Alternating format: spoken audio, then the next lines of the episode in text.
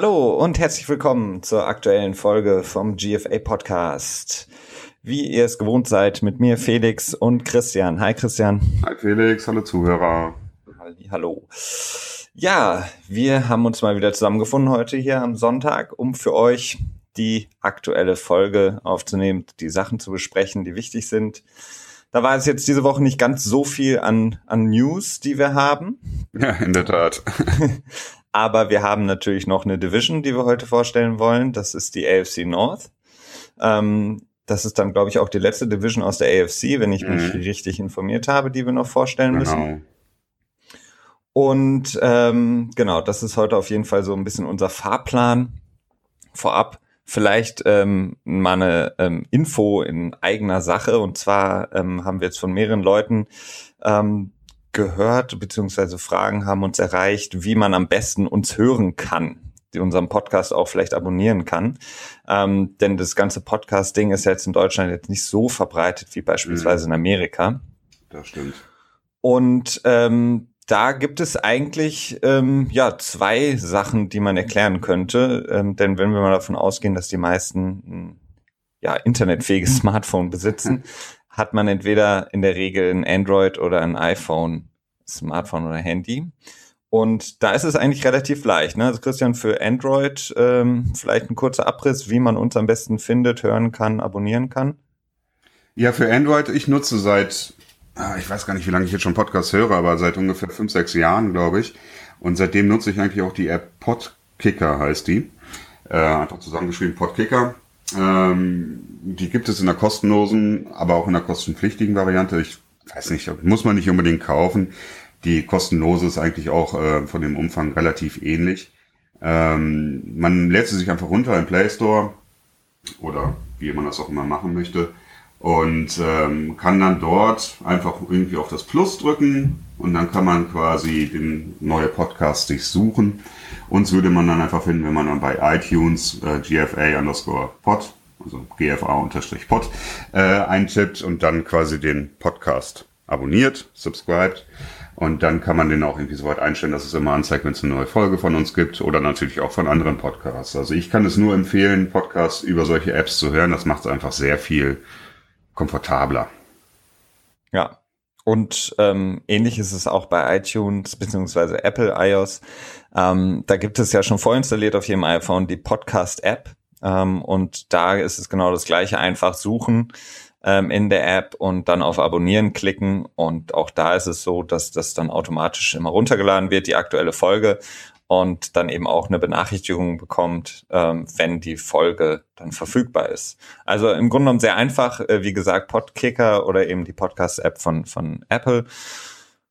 Darüber hinaus kann man natürlich auch, wenn man die Soundcloud-App hat, uns da natürlich auch suchen und abonnieren und die Folgen auch runterladen. Ist natürlich immer ganz praktisch, wenn man das dann beispielsweise dann im WLAN die Folge sich runterlädt und dann unterwegs das Ganze eben hört, wenn es dann äh, schon gespeichert ist, also runtergeladen ist die Folge. Mm, mm. Aber das geht ja, glaube ich, mit, mit dem ähm, Podcatcher von Apple, glaube ich, auch. Ne? Also bei Podcatcher kann man sie auf jeden Fall auch runterladen. Genau, ja, das, mm. das kann man auch. Genau, das wird dann runtergeladen und ähm, dann verbraucht man auch kein Datenvolumen, wenn man mal mehrere Folgen sich vielleicht auch hintereinander anhören möchte. Mhm. Das ist auf jeden Fall sehr hilfreich. Das äh, dazu, zu diesen kurzen technischen Einführungen, wie man uns am besten auch hören und finden kann. Ähm, denn das macht auf jeden Fall Sinn, das Ganze dann mit so einer App auch ähm, ja, zu abonnieren und zu hören. Definitiv. Ähm, ja, was, was, was hat dich so die Woche beschäftigt, Christian? Was ist so ähm, in dieser ja wirklich sehr mageren Zeit, was so hm. News angeht und mhm. Entwicklungen in der NFL? Was hat dich diese Woche berührt? Ja, also wie gesagt, es gab halt echt nicht so viel. Ne? Ich habe es ja eben auch in der unserer Pre-Production quasi angesprochen. Im Prinzip haben wir keine Nachrichten drin, die wir äh, in anderen vorherigen Folgen überhaupt erst reingenommen hätten. Dementsprechend ist es da so ein bisschen mager. So das Einzige, was ich jetzt so als halb newsworthy noch irgendwie betrachte, ist diese Tom Brady Concussion-Geschichte, die noch mal so ein bisschen Aufwind genommen hat, weil Tom Brady gegenüber ESPN geäußert hat, dass äh, seine Frau wohl sehr wohl weiß, wie es ihm geht, hat er so mehr oder weniger sinngemäß gesagt. Also sie ist, er hat gesagt, dass sie halt an seinem Leben teilnimmt und sie halt auch merkt, wenn er irgendwie platt ist und so weiter. Hat das Wort Concussion, also Gehirnerschütterung, nicht wortlich genannt, aber schon so ein bisschen durchblicken lassen, dass er seiner Frau den Rücken stärkt und jetzt irgendwie nicht halt irgendwie sagt, dass sie irgendwie Quatsch erzählt hätte oder so. ja, insgesamt ist es einfach eine riesige No-Story, würde ich halt mal sagen. Ne? Also diese ganze Concussion-Geschichte. Ähm, ja. Ist auf jeden Fall, ist es zwischen den Zeilen im Grunde genommen, so habe ich es verstanden, ähm, gibt er schon zu, dass er Concussions hatte. Ja. Also so habe ich es mhm. gelesen, halt auch mit dem, was man vorher eben gehört hat. Und ähm, ja, das kann man wohl Wie man sagen. ja auch der, den Sport und die Liga kennt seit Jahren, ähm, ist es jetzt im Grunde genommen, hat er zwischen den Zeilen gesagt, so, yo, ich hatte Concussion, aber ähm, ja. ist jetzt alles ja. auch nicht so tragisch. So nee, ungefähr. Das, Problem ist ja auch einfach, dass man sich noch gar nicht richtig geeinigt hat, also sowohl medizinisch als auch bei der, von der Seiten der NFL, ähm, was genau eine Concussion ist, die quasi spielhinderlich ist. Also es gibt ja, das ist ja auch medizinisch noch gar nicht richtig erforscht, ähm, wie viele verschiedene Concussion-Arten es überhaupt halt gibt. Ne? Also es gibt ja dann die verschiedensten. Es gibt Gehirnerschütterungen, wo man zwei Wochen kein Sonnenlicht ertragen kann oder überhaupt kein Licht ertragen kann und eigentlich nur in einem dunklen Raum sitzen will und einfach ja. nur möchte, dass man irgendwie, weiß ich, dass die Zeit weg ist. ja. Und dann gibt es halt ähm, Gehirnerschütterung, wo man vielleicht einfach nur so fünf Minuten ein bisschen, ähm, bisschen desorientiert ist und mehr oder weniger danach äh, ready to go ist. Und das gepaart mit Langzeitfolgen, weiteren ja, gefährlichen Situationen, wie das irgendwie gefährlich werden kann für den Körper. Das ist ja alles einfach auch noch nicht erforscht und dementsprechend ist es halt eine riesige Non-Story meines Erachtens. Ja, also jetzt in Bezug auf Brady auf jeden Fall. Also die Concussion insgesamt ist natürlich. Äh, ja, das stimmt, ja. Schon äh, eine krasse Story insgesamt, weil es eben auch den Sport so ein bisschen ähm, bedroht in der mhm. Form und wie er mhm. jetzt eben gespielt wird. Ähm, aber insgesamt, ja, diese Brady-Sache können wir, glaube ich, jetzt dann auch äh, zu den Akten legen. Ich hoffe. Das äh, ähm, müsste jetzt auch endlich vorbei sein und wir sind mal gespannt, wie es in der nächsten Saison laufen wird. Ähm, ein anderes Thema, was wir noch hatten, das hatten wir ja letzte Woche auch angekündigt und hatten es auch bei Twitter nochmal, ähm, ich sag mal, ein bisschen gehighlightet, ähm, war diese O.J. Simpson-Doku, mhm, mh. die jetzt bei Arte lief am Freitag und Samstag und ist natürlich auch noch da in der Mediathek verfügbar für alle, die vielleicht in den ja, kommenden Tagen, Wochen äh, vielleicht einen Sommerurlaub haben oder einfach mal Zeit haben. Es ist natürlich sehr äh, zeitfressend, diese Doku, mhm, aber mhm. extrem interessant. Also ich war bisher wirklich komplett begeistert. Mir fehlt da noch eine Folge. Ähm, und ich fand es wirklich sehr, sehr spannend. Ja, muss ich auch sagen. Also ich habe am Freitag die ersten anderthalb Stunden mir angeschaut, also die erste Folge von fünf. Also es sind insgesamt acht Stunden. Ja. Äh, das ist schon eine Hausnummer. ähm, dementsprechend habe ich es halt äh, noch nicht geschafft, da mir mehr anzugucken. Aber ja, es ist eine gut produzierte Dokumentation. Gerade die erste Folge, muss ich auch sagen, ich glaube, von der warst du ja auch sehr überzeugt. Ja. Sehr interessant. Ähm, weil diese Football-Welt der 60er, 70er Jahre einfach nochmal gut beleuchtet wurde und auch nicht nur die Football-Welt, sondern auch einfach die, die Rassenunruhen, die damals in ähm, San Francisco, nee, in LA war das, ne? Ja. In LA ähm, vorherrschten, nochmal einen interessanten Blick darauf geworfen haben, der ähm, mich auch jenseits vom Football einfach auch nochmal weiter informiert hat. Das hat mich sehr äh, gefreut. Ja, auf jeden Fall. Also ich, ich kannte bisher ja auch äh, bei, zum Thema O.J. Simpson wirklich nur den Zeitpunkt ähm, von seiner Verhandlung. Also ich wusste, dass er eben großartiger Spieler war, dass er eben diesen Rekord gebrochen hat als Running Back für die Bills damals. Mhm. Aber mhm. in erster Linie war er mir eben auch bekannt, mehr durch eben diesen Mordprozess, der dann eben später in der Doku auch behandelt wird. Mhm. Aber die, gerade diese erste Folge eben zu sehen, ähm, wie extrem ähm, rassistisch auch der Football in der Zeit war und mhm. ähm, generell auch die Gesellschaft und der Sport. Und ähm, das fand ich schon wirklich ähm, krass zu sehen und auch wie O.J. Simpson sich selbst da so ein bisschen rausgewunden hat, der ja. eben sagt, so, mhm. geht mich nichts an, weil ich bin O.J. und ich will genau. als O.J. gesehen werden. Ähm, fand ich krass, also hätte ich nicht gedacht. Also ich hätte persönlich gedacht, dass er sich da auch mit engagiert hätte, mhm. ähm, weil er eben dieses unglaubliche Standing und diesen Ruhm schon hatte im College. Aber das fand ich auch wirklich sehr, sehr interessant und ähm, das ähm, auch sehr ausführlich und da fällt einem, so finde ich, bei der, gerade bei der ersten Folge diese anderthalb Stunden gar nicht so auf, weil es wirklich stimmt, extrem ja. interessant mhm. ist. Ja, ja ich freue mich auch noch auf die nächsten äh, sechs Stunden, die ich vor mir habe. äh, das ist ein schönes Ding, das kann man sich abends immer mal anschmeißen. Wenn man dann mal wieder nichts im Fernsehen läuft, dann guckt man sich mal wieder eine Folge an und dann ist auch gut.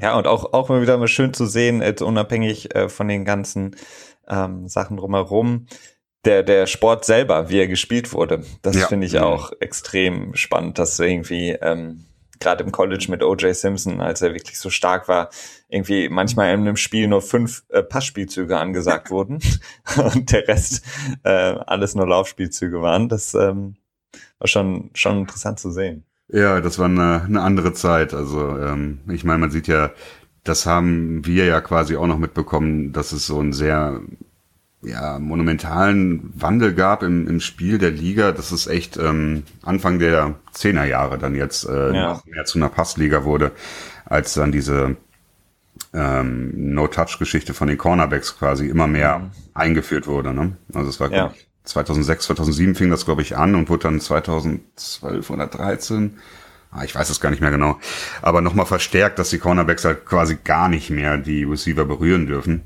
Ja. Und damit das Cover natürlich mehr oder weniger unmöglich wird. Ne?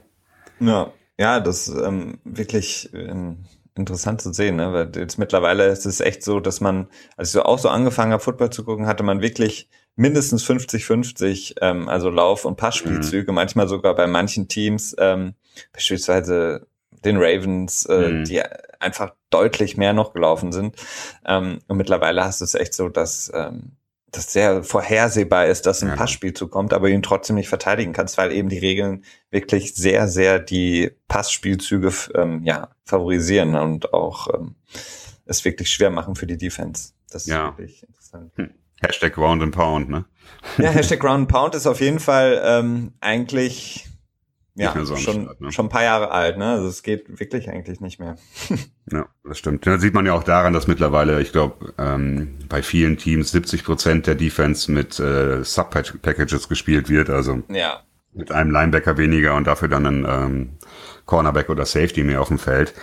Das äh, ist ja einfach auch ganz deutlich dann, ne? Ja.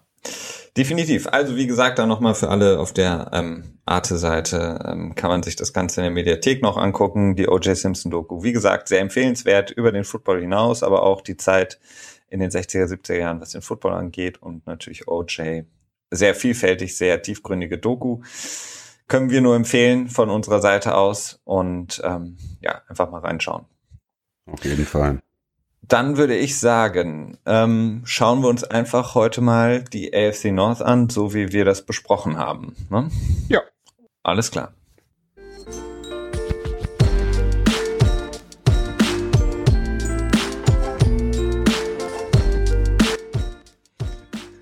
So, also die AFC North, die wollen wir heute besprechen. Da wollen wir euch den Ausblick geben, was ihr erwarten könnt, wenn ihr vielleicht ein Fan von einem der jeweiligen vier Teams seid.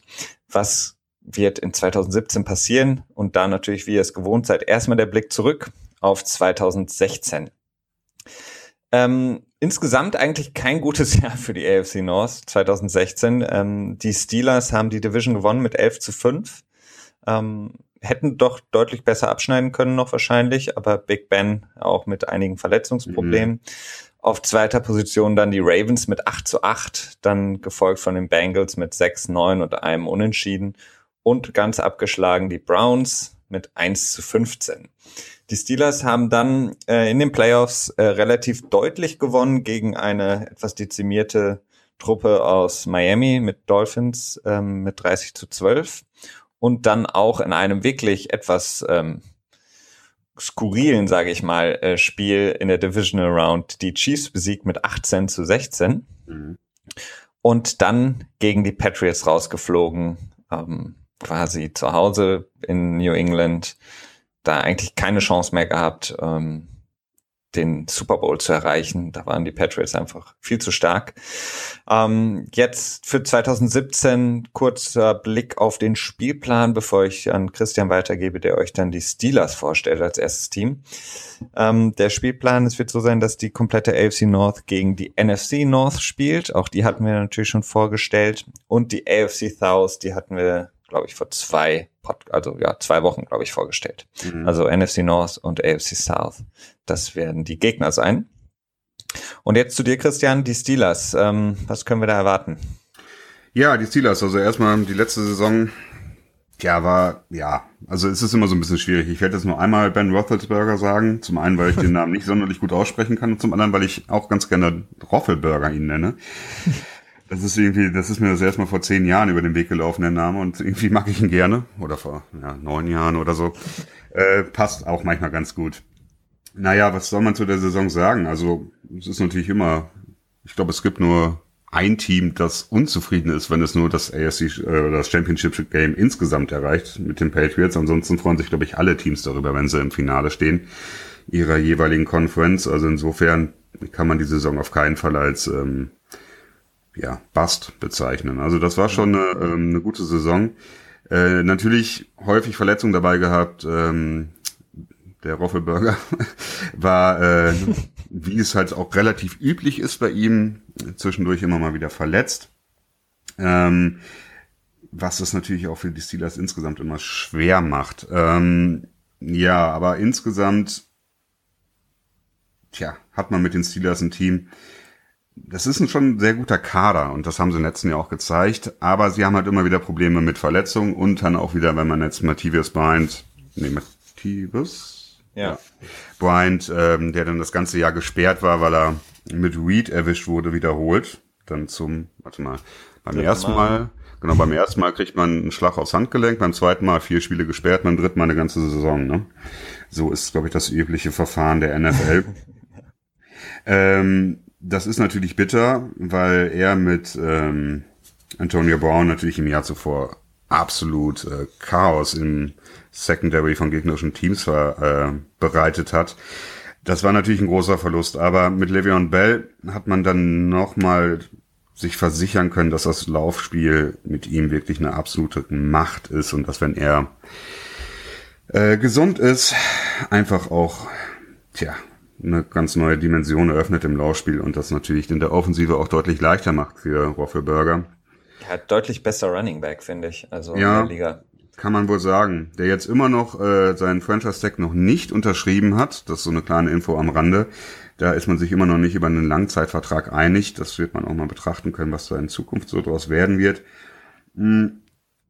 Aber ja, äh, eine gute Saison, die natürlich mit einer mit einem krassen Abzug geendet ist gegen die Patriots, die ähm, die Zone Defense von den Pittsburgh Steelers richtig auseinandergenommen haben.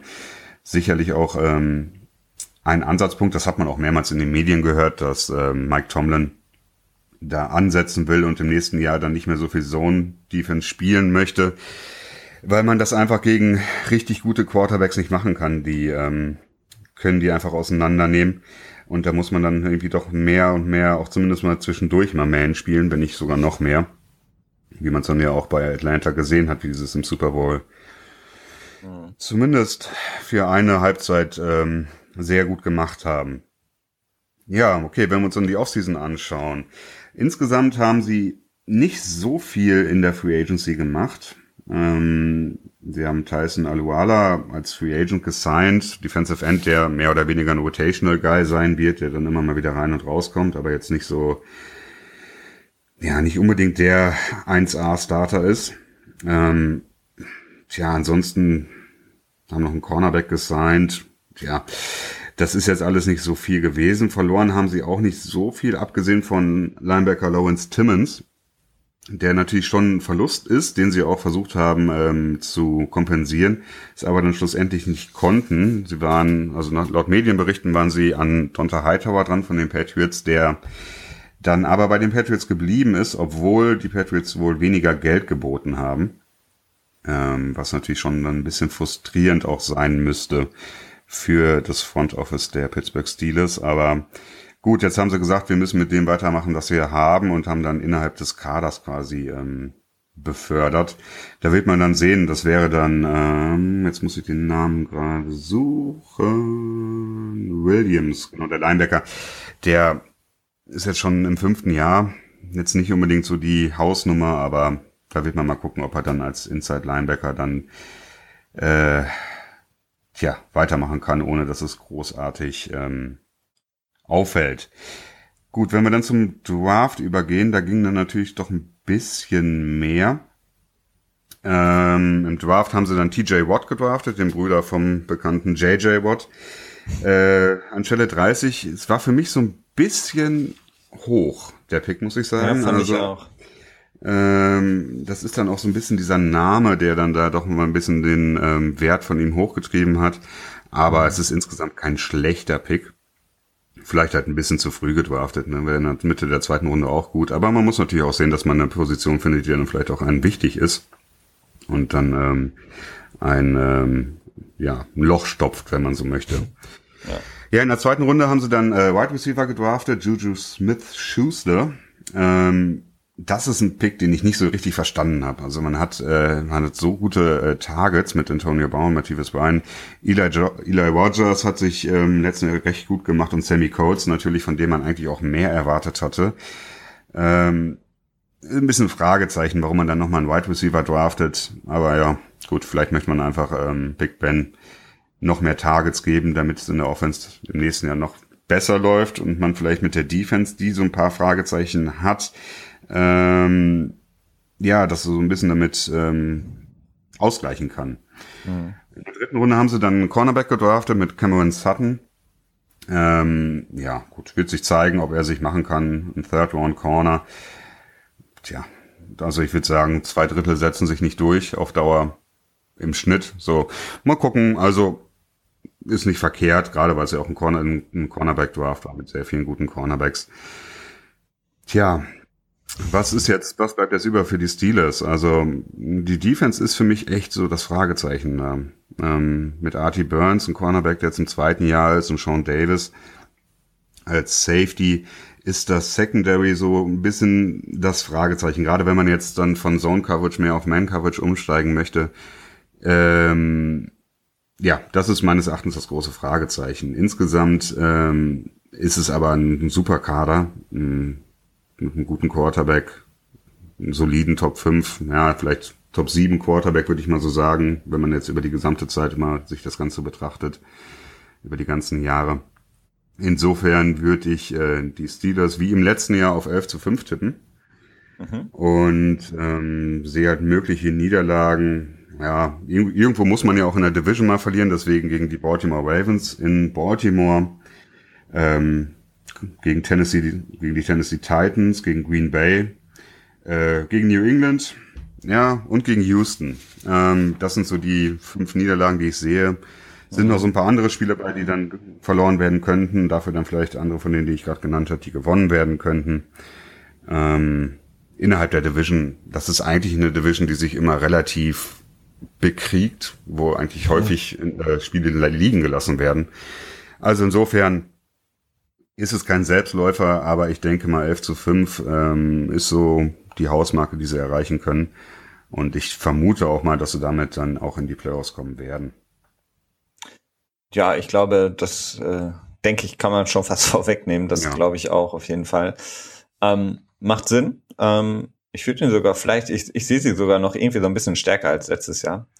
Ich meine, die Defense, das kriegen sie irgendwie immer so hin, dass sie zwar nicht stark ist, aber ähnlich auch wie bei vielen anderen Teams nicht in wichtigen Spielen nicht zu viel zulässt. Ja. Ähm, auch wenn sie auf dem Papier nicht gut sind, ähm, was die Zahlen angeht. Aber ja, ich sehe sie vielleicht sogar noch bei dem einen oder anderen Sieg mehr. Aber passt auf jeden muss Fall. Ich, das muss ich auf jeden Fall auch noch dazu sagen. Sie sind ähm, ja, ich kann mich immer so schwer zwischen den Raiders und Pittsburgh entscheiden, aber mit den Raiders und Pittsburgh ganz klar die Nummer zwei auf, also eben ja. dann nicht ganz klar. Aber äh, die Raiders und Pittsburgh sind für mich die Nummer zwei ähm, in der AFC. Oh. Okay, dann äh, springe ich mal rüber ähm, zu den Ravens aus Baltimore, die ähm, ja keine schöne Saison hatten letztes Jahr auf jeden Fall. 8 zu 8, wie gesagt, ähm, nicht unbedingt etwas, was die Ravens, naja, als eine positive Saison betrachten würden. Ähm, die sind definitiv Besseres gewöhnt und haben auch einen ganz anderen Anspruch.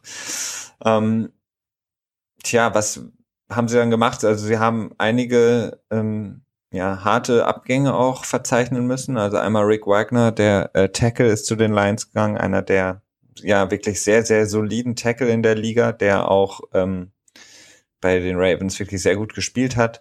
Kai Juszczyk, über den Fullback haben wir schon viel gesprochen, der zu Kyle Shanahan zu den 49ers gegangen ist, um da ziemlich viel Geld zu verdienen.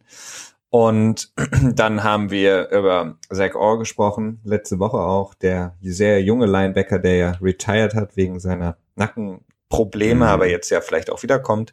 Also das waren schon, sorry, viele, also die drei auf jeden Fall sehr gute Spieler, ähm, die wirklich sehr gut produziert haben auch und ähm, das ist auf jeden Fall hart, die zu verlieren. Ähm, sie haben dann eigentlich auch nachdem muss man dazu sagen, Lawrence Guy zu den Patriots gegangen ist, der Defensive Tackle, ähm, sehr viel Wert drauf gelegt, Brandon Williams, ihren besten Defensive Tackle, zu halten. Das haben sie auch geschafft. Und haben dann noch ähm, Brandon Carr geholt von ähm, der Cornerback, der von den äh, Cowboys gekommen ist. Jerry Macklin, davor hatten wir noch vor ein paar Wochen gesprochen, den haben sie sich geholt, als der von den Chiefs entlassen wurde. Und einen meiner Lieblingsspieler, Danny Woodhead, haben sie sich von den mhm. Chargers mhm. geholt. Ähm, also schon auch ein Augenmerk darauf gelegt, dass die ähm, Offense wieder ein bisschen gestärkt wird. Denn man hat natürlich auch mit Steve Smith ähm, einen der ja, besten Receiver ähm, verloren. Mhm. Und ähm, hat dann im Draft haben sie die Defense, so wie man das von den Ravens eigentlich auch kennt, ähm, adressiert und haben Cornerback in der ersten Runde geholt, der sehr groß ist, ein großer athletischer Cornerback, Marlon Humphrey, der auf jeden Fall sehr viel zu tun haben wird mit Antonio Brown, schätze ich mal. Hm. Und in der zweiten Runde dann noch ein Linebacker, ähm, ein sehr auch athletischer Linebacker, wo ich denke, das könnte so ein Ersatz werden für Orr. Und ähm, ja, so haben sie sich dann so ein bisschen aufgestellt. Wie gesagt, insgesamt nicht allzu viel gemacht in der Offseason. Aber die Ravens, die ja, versuchen natürlich auch immer viel von innen heraus ähm, das Team zu stärken und sind jetzt auch nicht so dafür bekannt, große Verträge zu verteilen ähm, an Spieler aus der Free Agency. Ich bin mal auf jeden Fall gespannt. Also ähm, was ich problematisch sehe bei den Ravens ist immer noch die Offense. Ähm, wir haben über die Tight End Situation gesprochen. Jetzt haben wir mhm. da Crockett Gilmore als ähm, den einzigen wirklichen Starting Tight End, den die haben bin ich gespannt, ob er es wirklich ja, reißen kann, ob er diese Lücken füllen kann, die Dennis Pitter jetzt auch natürlich hinterlässt. Jeremy Macklin ähm, kommt er direkt gut an. Wir hatten ja bei äh, den Kansas City Chiefs, als er da hingegangen ist von den Eagles, hatte er in der ersten, im ersten Jahr wirklich ein sehr schlechtes Jahr, ist er kaum angekommen, mhm. hat sich auch mit dem Playbook nicht wirklich angefreundet. Mal gucken, ob er da direkt Joe Flacco helfen kann, denn für mich ist Joe Flacco auf jeden Fall ein großer Pluspunkt dieses Teams. Also es wird häufig darüber diskutiert, ob er jetzt wirklich ein Top 5 Quarterback ist, ob er, ob er Elite ist oder nicht. Ich finde, Joe Flacco ist ein sehr, sehr guter Quarterback. Und wenn er ähm, wirklich das, äh, die nötigen Anspielstationen hat, dann kann er wirklich ein sehr, sehr guter Quarterback sein. Dann gehört er für mich auf jeden Fall zu den Top 5 ist halt halt die Frage. Also Danny Woodhead ist auf jeden Fall so dieser ähm, Receiving Back, äh, ähm, den er auf jeden Fall wieder braucht, weil das machen die äh, Ravens auch sehr, sehr gerne, mhm. ähm, das zu spielen. Ähm, aber ja, ich bin so ein bisschen irritiert noch, äh, was so die restlichen Anspielstationen angeht. Um die Defense mache ich mir eigentlich keine Sorgen. Die war im letzten Jahr extrem stark, auch ähm, ganz speziell gegen den Lauf ähm, sehr stark. Und Special Team ist auch so ein Faktor, der bei den Ravens eigentlich immer sehr ähm, gut ist. Ein sehr, ja, ein, ja, ein Team sozusagen im Team, das sehr, worauf sehr viel Wert drauf gelegt wird als ehemaliger Special Teams Coordinator Harbo, ähm, hat er eigentlich immer da eine gute Truppe. Deswegen glaube ich, dass die Saison insgesamt besser sein wird für die Ravens. Aber ich bin nicht so ganz überzeugt. Also es ist so, ja, eigentlich müssten sie wirklich gut sein, aber es fehlen mir so ein paar Anspielstationen. Ähm, deswegen sehe ich sie jetzt bei 9 zu 7. Mhm. Also Ja, ein bisschen Damit- besser, aber nicht damit kann ich wirklich. mich wohl anfreunden. Ähm, ich finde Joe Flacco ist immer so eine Wundertüte. Ne? Also der hat wirklich ähm, Spiele, wo er einfach überragend ist, wo er die Bälle das Feld runterwirft und es einfach nur eine Bombe nach der anderen ist und er keine Interceptions wirft, aber dann hat er auch einfach wieder Spiele, wo er ja einfach mittelmäßig bis schlechtes Quarterback-Play liefert. Da fehlt mir bei ihm so ein bisschen die Konstanz, um ihn dann quasi als Elite zu bezeichnen, ne, wenn wir das wieder aufgreifen wollen. Ähm, aber er ist auf jeden Fall ein Quarterback, den ich gerne in meinem Team hätte. Also das äh, soll natürlich darüber jetzt nicht Ja, hinwegtäuschen. auf jeden Fall. Also ich, ich, ich, ich verstehe, was du sagst. Also das ist so, das war jetzt auch in den letzten Jahren so, deswegen haben sie auch 8 zu 8 abgeschlossen. Ähm, Mhm. Aber was er einfach hat, und das hat, finde ich, kaum ein anderer Quarterback, ähm, wenn es wirklich darauf ankommt, ähm, in, und in erster Linie in den Playoffs war es immer so, Mhm. spielt er halt einfach unglaublich gut. Also da gibt's kaum einen, der fokussierter und besser spielt. Also der macht da wirklich null Fehler. Ja, na, hast du recht, ja. Wenn, wenn ich zurückdenke, zum Beispiel die letzten Jahre, ob das jetzt ähm, gegen die Patriots waren, als sie rausgeflogen sind, Mhm. oder davor auch, oder als sie den Super Bowl gewonnen haben, da war er einfach der Quarterback, den du dir wünschst, der Mhm. keinen Fehler macht und die, ja, sozusagen das aufs Feld bringt, was du brauchst, um das Spiel zu gewinnen in den Playoffs. Von daher, ich mag ihn gerne. Ich hoffe mal, dass es, dass es reicht. Ähm, wie gesagt, ich würde ihm gerne noch mehr Siege geben, aber ich sehe einfach in der Offense noch nicht genug sozusagen Firepower, um Ja. da wirklich zu dominieren. Da fehlen ein bisschen die Targets, ne? Genau. Das heißt, ja, 9 zu 7. Dann würde ich Okay. wieder rüberschieben äh, den Ball zu dir, ähm, zu den Browns, deinem Lieblingsteam, deinem neuen. Ne? ja. Ja, ich habe mich auch in unserem Slack-Channel, habe ich mich auch Number One Browns-Fan genannt. Natürlich ein bisschen, ähm, ein bisschen sehr mit einem Zwinkersmiley dahinter. Ähm, ich habe ja auch einen Artikel drüber geschrieben. Also ich mag diese Herangehensweise. Ja, okay, zum letzten Jahr äh, muss man jetzt eigentlich erstmal nicht viel sagen. 1 zu 15 abgeschlossen. Am Ende noch ein bisschen glücklich gewesen, dass sie den First Overall Pick hatten, weil sie auch erst in der letzten Woche, äh, nee, in der vorletzten Woche den ersten Sieg überhaupt eingefahren haben. Ähm, ja, was soll man großartig sagen? Ich glaube, die hatten insgesamt fünf äh, Spieler, die Quarterback bei denen gespielt haben in der Saison. Das ist nie ein gutes Zeichen. ähm, wobei Cody Kessler tatsächlich am Ende ganz gute Zahlen hatte, aber das, die kann man dann auch nicht so für bare Münze nehmen. Das ist dann ähm, oft in der Garbage Time erzielt und ja, da muss man vorsichtig sein. Ähm, so zwei Spieler aus der Defense, die ich mir so rausgesucht habe, die ich ganz gut finde, ist einmal Chris Kirksey, der Linebacker, und Cornerback Jamar Taylor, die beide mh, recht ähm, gutes Spiel gezeigt haben und so ein bisschen auf die Zukunft hoffen lassen. So ein bisschen zu zeigen, dass der Kader nicht komplett für die Tonne ist. Also das wäre dann doch zu viel. Und ähm, ja, um dann zur Offseason zu kommen, also die Browns, die haben wirklich ein sehr spannendes Offseason-Programm.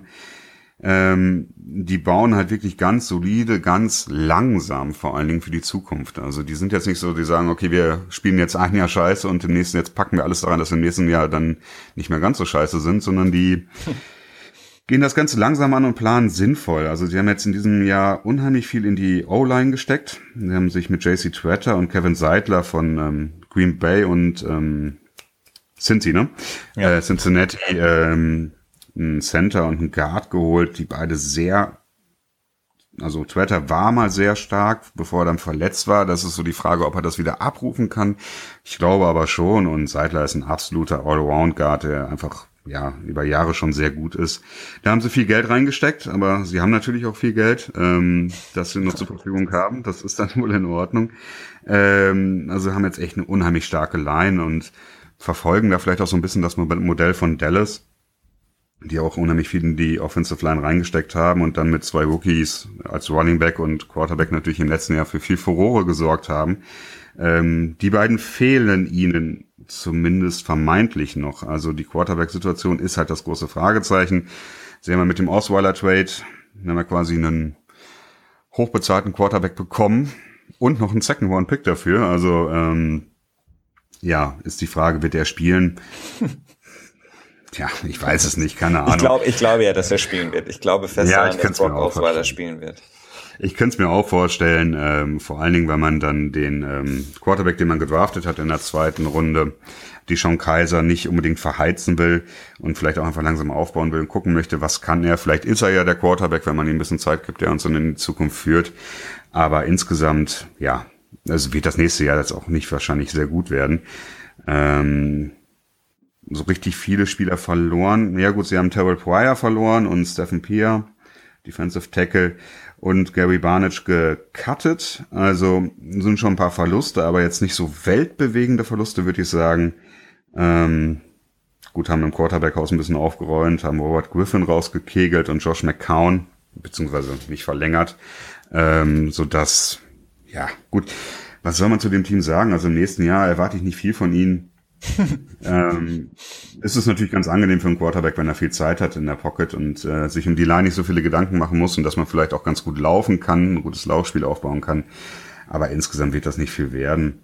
Äh, ja, noch eben kurz auf den Draft zurückzukommen, haben wir natürlich mit dem ersten Pick overall, mit Miles Garrett, den Standout-Player im Draft sich äh, sichern können.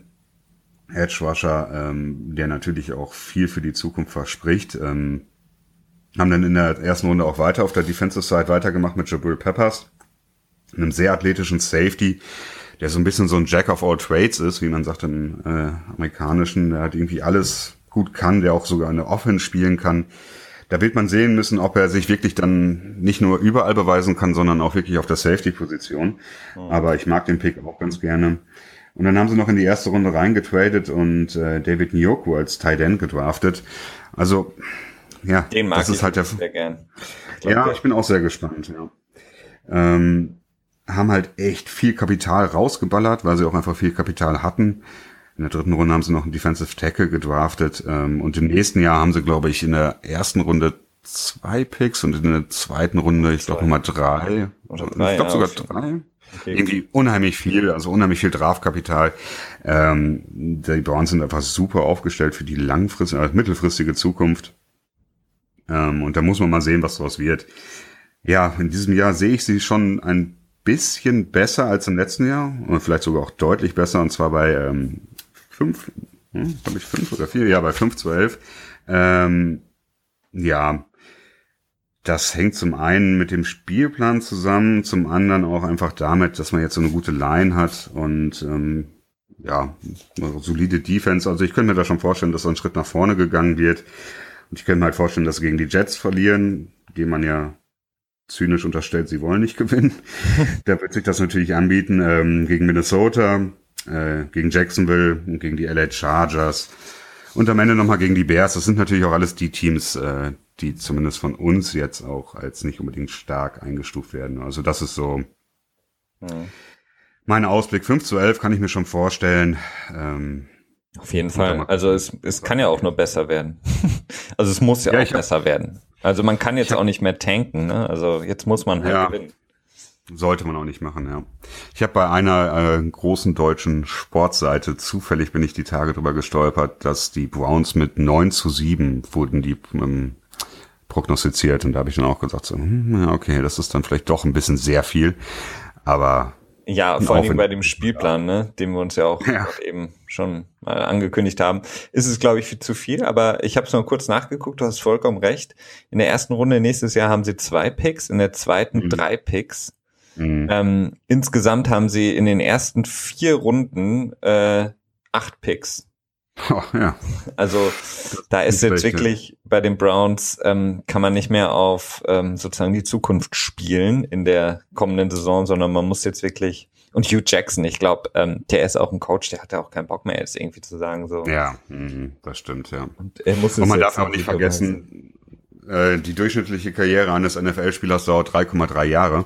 Ja. Wenn man dann drei Jahre quasi äh, nur quasi tankt und schlecht spielen würde, dann würden quasi die Spieler teilweise, die man zu Beginn sich gesammelt hat, dann, wenn man anfängt gut zu spielen, schon wieder aufhören. So im Schnitt. Das ist natürlich dann praktisch nicht immer so, aber zu lange kann man das einfach nicht machen, weil man dann die jungen Spieler sind dann auch nicht mehr jung und unter Umständen auch nicht mehr zu halten, vertraglich, geldlich gesehen.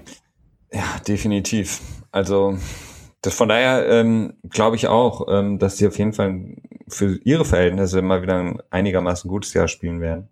Ähm, 9 zu 7 oder 7 zu 9, was hattest du gesagt? Äh, 5 zu 11.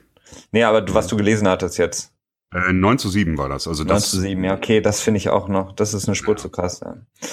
Aber okay, wir werden sehen. Dann haben wir noch ähm, als letztes Team die Cincinnati Bengals. Ähm, hat, hat mich sehr schwer getan. Ähm, generell, was so die Bengals, wenn ich sie in der Saison verfolge und jetzt, wenn ich mir das nochmal genauer angeguckt habe im Vorfeld hier für den GFA-Podcast, ich weiß nicht, also ich weiß nicht, was ich von den Bengals noch halten soll. Also ähm, sie verabschieden sich, ja. sie verabschieden sich mehr und mehr ins Niemandsland äh, der der Liga. Ähm, ich finde, um jetzt mal direkt so mit sozusagen den Minuspunkten anzufangen, seitdem Hugh Jackson als Offensive Coordinator weggegangen ist, ist die Offense ähm, wirklich abgefallen und stagniert. Und seit Mike Zimmer äh, zu den Vikings gegangen ist, ähm, stagniert die Defense, ähm, die er als Defensive Coordinator wirklich zu einer der besten ähm, in der Liga auch geformt hat. Also vor noch drei, vier mhm. Jahren waren die, die Bengals eigentlich das Team, die hatten in der Offense Andy Dalton und AJ Green und ähm, in der Defense hatten die halt diese, dieses krasse ähm, diese krasse Defense mit diesem krassen Pass Rush ähm, mhm. und waren halt wirklich gut, okay, nehmen wir mal die Playoffs jetzt raus, da haben sie halt irgendwie immer nicht wirklich performt, aber die waren halt immer ein starkes Team insgesamt und mittlerweile ist es, ja, weiß ich nicht, fehlt es an allen Ecken. Ähm, sie haben jetzt auch in der Offseason die beiden besten Offensive Line Spieler im Grunde genommen abgegeben mhm. mit Kevin Seidler, der zu Cleveland gegangen ist, du ja gesagt, und äh, Withworth, das hatten wir auch ähm, vor ein paar Wochen angesprochen, der ist zu den mhm. Rams gegangen. Ähm, dann noch Marcus Hunt, ein zumindest guter Rotational Defensive End, der ehemalige, äh, ich glaube, Diskuswerfer aus Estland, Lettland, Litauen, ich weiß nicht mehr genau. Ähm, okay. Auf jeden Fall ein sehr athletischer, guter Rotational Defensive End. Und Rex Burkhardt haben sie verloren. Ähm, der ist zu den Patriots gegangen. Und haben im Grunde genommen eigentlich nicht wirklich große Zugänge geholt. Also Kevin Minter ist ein okayer Inside-Linebacker, den haben sie von den Cardinals geholt. Smith ist ein okayer Guard, den haben sie aus Minnesota geholt, wobei jetzt ein Offensive-Line-Spieler aus Minnesota würde ich nach der letzten Saison auch nicht unbedingt verpflichten. ähm, aber das, ja, war irgendwie so ein bisschen ja sehr, sehr unterm Radar. Und in der äh, im Draft sind sie eigentlich in meinen Augen auch nur aufgefallen durch sehr kontroverse ähm, Picks. Sie haben in der ersten Runde äh, John Ross geholt, der durch den seinen Combine-Rekord äh, beim 40-Yard-Dash im Grunde genommen erst nationale Aufmerksamkeit auf sich gelenkt hat. Mhm. Ähm, ist extrem schnell, also super schnell, hat aber auch Verletzungsprobleme und niemand weiß, wie er quasi auf diesem Pro-Level wirklich performen kann, weil Speed alleine reicht halt auch nicht. Ähm, hat ja, er wirklich, das haben wir auch oft genug gesehen, ne? Also ja. Percy Harvin und so, das sind alles so, oder als äh, Tavon Austin, das sind alles so Gadget-Player, ne? Aber so ja. richtig konstant, schwierig dann immer. Ja, weil ich meine, es gibt wahrscheinlich fünf Millionen Leute, die, ja, jetzt vielleicht ein bisschen übertrieben, aber die extrem schnell laufen können, aber es gehört halt das Receiver noch sehr viel mehr dazu. Mhm. In der zweiten Runde haben sie dann den Running Back Joe Mixon geholt. Darüber haben wir auch sehr viel schon gesprochen. Ähm, das war der, der seine Freundin ähm, geschlagen hat, wo es äh, den ähm, Prozess auch gab, wo ich auch eine relativ starke Meinung zu hatte, dass ich es nicht verstehe, warum so ein Spieler überhaupt ähm, gedraftet wird. Ähm, und danach hat man dann, nachdem man eben Receiver und Running Back ähm, gedraftet hat, ähm, die Defense adressiert und ja, hat jetzt im Grunde genommen ein Team, von dem ich nicht so ganz weiß, was, was damit passieren wird. Ähm, man hat jetzt natürlich super guten Running Back Core. Ähm, man hat AJ Green und Tyler Eifert als Tight End, ähm, wobei er auch immer wieder mit Verletzungsproblemen zu kämpfen mhm. hat. Und man hat Andy Dalton und wir haben schon viel über diese Dalton Scale, das hattest du mhm. reingebracht, gesprochen. Es ist, ja, alles nicht sehr überzeugend und ich bin auch mir nicht sicher, ob Andy Dalton wirklich jetzt vom Front Office der Bengals als der Quarterback für die nächsten Jahre noch gesehen wird. Ich habe es mal nachgeguckt. Er hat ein Potential Out, also ein potenzielles Aus ähm, im kommen, nach dem kommenden Jahr in seinem mhm. Vertrag. Er ist jetzt nicht wirklich teuer, gemessen an den Quarterback-Verträgen, die jetzt so verteilt wurden. Ähm, aber ich könnte mir vorstellen, dass es nach dieser Saison, wenn die jetzt nicht wirklich Bombe ist, ähm, vielleicht auch die Bengals verlassen wird. und die Bengals sich dann einen neuen Quarterback suchen. Könnte ich mhm. mir vorstellen. Ja, ich würde dann eher, ich, ich finde das immer schwierig, also weil, weil bei der Quarterback-Position so viel davon abhängt und die quasi gar nicht vom Gehalt mit anderen Positionen verglichen werden können. Mhm. Es ist dann meistens so, dass man, ich würde eher darauf tippen, dass sie ihn behalten, aber halt trotzdem schon irgendwie früh im Draft die ganze Sache angehen und gucken, ob sie da irgendwie jemanden finden können, den sie dann hinter Andy Dalton so langsam ranführen können. Mhm. Ähm, ich weiß nicht genau, wie die Cap-Situation bei den äh, Bengals aussieht. Ähm, aber ja, gut, es ist immer vieles möglich, ne? Ja.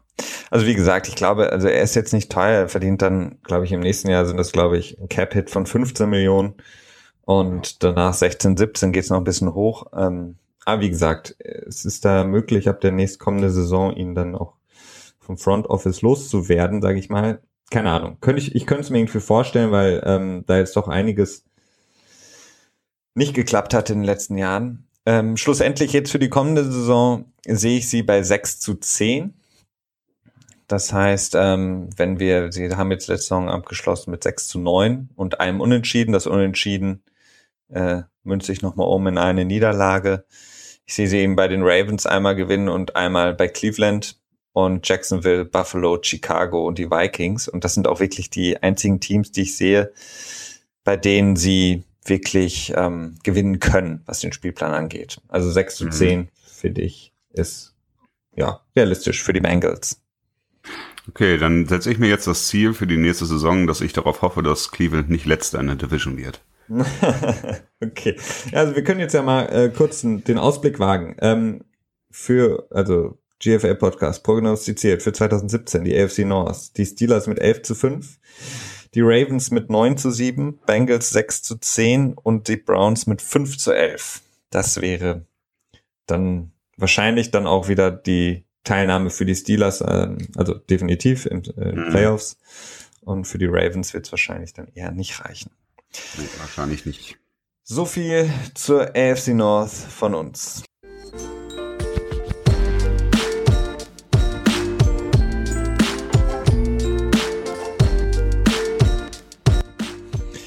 So, so viel also zur AFC North von uns. Ähm, Christian, du hast noch etwas auf dem Herzen. Du möchtest noch etwas loswerden. Ja, Bitte. genau. The stage is yours. stage is mine, okay. Ähm, ja, ein bisschen geht's um Tom Brady. Also ich muss sagen, ich bin so ein bisschen angenervt von ihm. Also als ich angefangen habe mit Football, da war das so, da war er wirklich so einer, der sehr humble war, also sehr zurückhaltend, sehr ähm, vornehmen, der nicht so viel angegeben hat, nicht so viel in den Medien war und vor allen Dingen auch nicht viel Werbung gemacht hat. Und das ist so eine Sache, die ist seit drei, vier Jahren wird das immer zunehmend mehr mit seinem TB12, mit so einer TB12-Geschichte, wo er die ganze Welt missionieren will, dass seine Art zu leben die beste ist der Welt und dass es irgendwie alles um Flexibilität geht beim Training und nicht unbedingt um reinen Kraftausbau und dass ähm, dass seine Ernährungsweise irgendwie die beste ist, die es überhaupt gibt. Irgendwie mit Avocado essen, eine Avocado-Eiscreme ist immer so das Stichwort dabei. Und ähm, keine Tomaten und bla und bla und bla und dieses Programm sei so toll und es nervt mich ein bisschen und das hat jetzt das Fastfood jetzt wieder ein bisschen zum Überlaufen gebracht, weil er jetzt diese Woche wieder mal ein neues Produkt angekündigt hat äh, und zwar ein neues ähm, so ein Selbsthilfebuch, das er auf den Markt bringen wird im September, glaube ich. Ähm, dieses Mal ist es sogar nicht so richtig teuer. Normalerweise sind diese Sachen von ihm einfach immer unverschämt teuer. Ja. Ich erinnere mich an das Kochbuch zurück, das glaube ich. Ach du Scheiße, ja, das hat aber auch so einen Holzeinschlag ja. oder so ein Kram, ne? Nee, ich glaube, die Seiten waren, ah, nee, Holzeinschlag, genau. Und ja, irgendwie ein Kochbuch, das 200 Euro gekostet hat für, weiß ich, 50 Rezepte oder so. Also, ja. Und diesen komischen Schlafanzug, den er dafür Under Armour mitentwickelt hat. Äh, man muss dazu sagen, er ist ja auch ähm, kleiner Teilhaber bei Under Armour. Diesen Vertrag hat er, glaube ich, Anfang der 10er Jahre geschlossen, dass er quasi Werbung für die macht und dafür dann auch irgendwie fünf Prozent der Firma ihm gehört. So ist das, glaube ich, gewesen. Äh, diesen Schlafanzug, der dann irgendwie 300 Dollar kostet und dann durch Wärme, Innehaltung im Körper oder so, irgendwie, dass man sich dann besser regenerieren soll und so. Das sind so Dinge, die, die nerven mich einfach ungemein. Ne? Und ach, genau, und dann hat er angefangen, wie ähm, jetzt auch viele machen, mit diesen Lebensmitteln übers Internet zu versinnen, dass man quasi so fertige Sets verschickt, mit denen man dann quasi ein Mittagessen zubereiten kann oder so. Und die waren auch so, ja auch schon relativ ähm, teuer. Das sind so Dinge, die mich echt stören, weil ich mir denke so, hey, alles, was du vorher gemacht hast, war so cool. Du hast dich einfach, es hat so gewirkt, als wenn er einfach nur Football spielen will, als wenn er jetzt irgendwie keine weiteren Motivationen hatte, nicht irgendwie monetäre Interessen da im Hintergrund stehen und jetzt hat man irgendwie alle, jeden Monat kommt wieder ein Instagram-Post von ihm, wo dann wieder irgendwie TB12 im, im Vordergrund steht und ja, ja, er macht alles, um seine Marke da voranzupushen. Das gefällt mir irgendwie nicht mehr so. Ich, ich kann das voll und ganz nachvollziehen. Also ich mag ihn auf dem Platz, aber alles drumherum ist mir auch mhm. einfach zu viel in den letzten Jahren geworden. Diese Art, was du auch meintest, es ist wie so eine Art, ja, keine Ahnung, Pseudo-Religion. Also ja. ich finde das echt mhm. super anstrengend. Und vor allen Dingen ist es auch, dass er das wirklich, ähm, weil er macht ja auch, was, was sie irgendwie alle machen, weil es zum guten Ton auch dazugehört, ist ja auch okay, ähm, viel Charity. Mm, mm. Und da frage ich mich immer, wie kann er denn bitte, wenn er so viel Charity macht und auch mit Leuten vielleicht mal in Kontakt kommt, denen es nicht so gut geht, ähm, wirklich davon ausgehen, dass sein, sein, sein zusammengewurschtelter Kram da ähm, irgendwie wirklich Leute ansprechen soll, weil das mm. ist ja mhm. wirklich von Superprivilegierten für Superprivilegierte. Ja. Ich meine, wer kauft sich so ein vorgefertigtes äh, komisches Menü von Tom Brady für 50 Dollar mhm. ähm, oder ein Kochbuch für 200 oder ein Under Armour Schlafzug für 300 Dollar. Also und was ich halt traurig finde, ist halt dieses, ähm, dass er nach außen kommuniziert, ja, sorry, aber wenn du gesund sein willst, wenn du deinem Leben irgendwie den so den nächsten Schritt äh, machen willst, wenn du irgendwie gut sein willst, dann musst du das schon machen, so nach dem mhm. Motto. Mhm. Ähm, und ich meine, das kann sich halt kein Schwein leisten. Und das finde ich halt irgendwie total anstrengend und auch super nervig und auch noch nerviger, dass jetzt alle anderen auch auf den Zug aufspringen. Also irgendwie äh, hier Julian Edelman, der dem ja eh genau, hinterherläuft wie so ein kleines Hündchen, der hat jetzt ja auch seine seine eigene Ess-Burger-Linie äh, oder was auch immer und verkauft jetzt auch so Food Smoothie Packages. Time, ne? Ja, ja, genau. Und ähm, ist genau das gleiche. Also der verkauft ja. jetzt auch irgendwie, naja. Aber ich, ich, ich verstehe dich da voll und ganz. Ich finde es auch super anstrengend. Ja, ich fand es einfach nur schade, weil er halt vorher wirklich das Beispiel war, so gerade entgegensetzt äh, Peyton Manning, der irgendwie in jedem zweiten Werbespot zu sehen war, ob es jetzt irgendwie Papa John's Pizza war oder was hat er noch alles für Werbung gemacht jetzt? Äh, Nationwide is on your side. Ja, ja, genau. Ja, gerade so als Gegenbeispiel Tom Brady, der halt nicht irgendwie so überpräsent war in den Medien und jeden letzten Dollar rausgedrückt hat, den er nur irgendwo konnte. Und das ändert sich halt gerade und das, muss ich sagen, finde ich wirklich schade. Ja, weil ich glaube, es, er macht das eben aus, aus dieser Überzeugung heraus. Es ist für mich wie so ein Gehirnwäsche-Ding. Ja. Also, mhm. ähm, das ist nichts anderes, als wärst du jetzt in irgendeiner, äh, keine Ahnung, Sekte, weil du, ich glaube, der ist wirklich sowas von überzeugt von seinem das stimmt, ähm, ja. Lebensstil, dass er das wirklich jetzt nicht nur verkauft. Natürlich macht das auch, weil er weiß, dass er Geld dafür bekommt. Aber ich glaube, er macht das auch, weil er wirklich so extrem davon überzeugt ist. Mhm. Ja, ja, und dann seine ganze politische Einstellung ist dann ja nochmal so ein, noch mal ein anderes Thema, aber das ist dann vielleicht für den, für den Politik-Podcast, den wir dann vielleicht nochmal machen. ja, den sollten wir uns vielleicht auch überlegen. okay, ja, vielen Dank. Äh, ich kann dir, da, da sprichst du mir aus dem Herzen. Ähm, dass ähm, wir das nochmal kurz angesprochen haben, war dir und auch mir ähm, auf jeden Fall ja ein Bedürfnis. Ähm, wir danken allen Zuhörern und Zuhörerinnen, die uns heute vielleicht oder in den nächsten Tagen hören werden. Ihr habt von uns gehört, wie ihr das am besten machen könnt mit den jeweiligen Podcast-Apps. Wir ähm, hören uns in der kommenden Woche logischerweise wieder am Sonntag mit der letzten Vorstellung der Division, die uns noch fehlt, nämlich die NFC South mit dem letztjährigen Super Bowl-Contender, den Falcons und Cam Newton und Drew Brees und James Winston All die werden wir bestimmt. Mega interessante Division. Mhm. Damit werden wir uns beschäftigen. Wir, ja, danken allen, wie gesagt, die uns hören und ähm, auch uns unterstützen und uns vielleicht auch mal schreiben und Kommentare abgeben und wünschen, ja, allen eine schöne Woche. Kommt gut in die Woche und dann bis nächsten Sonntag, Christian. Danke dir. Schöne Woche. Bis dahin. Ciao. Ciao.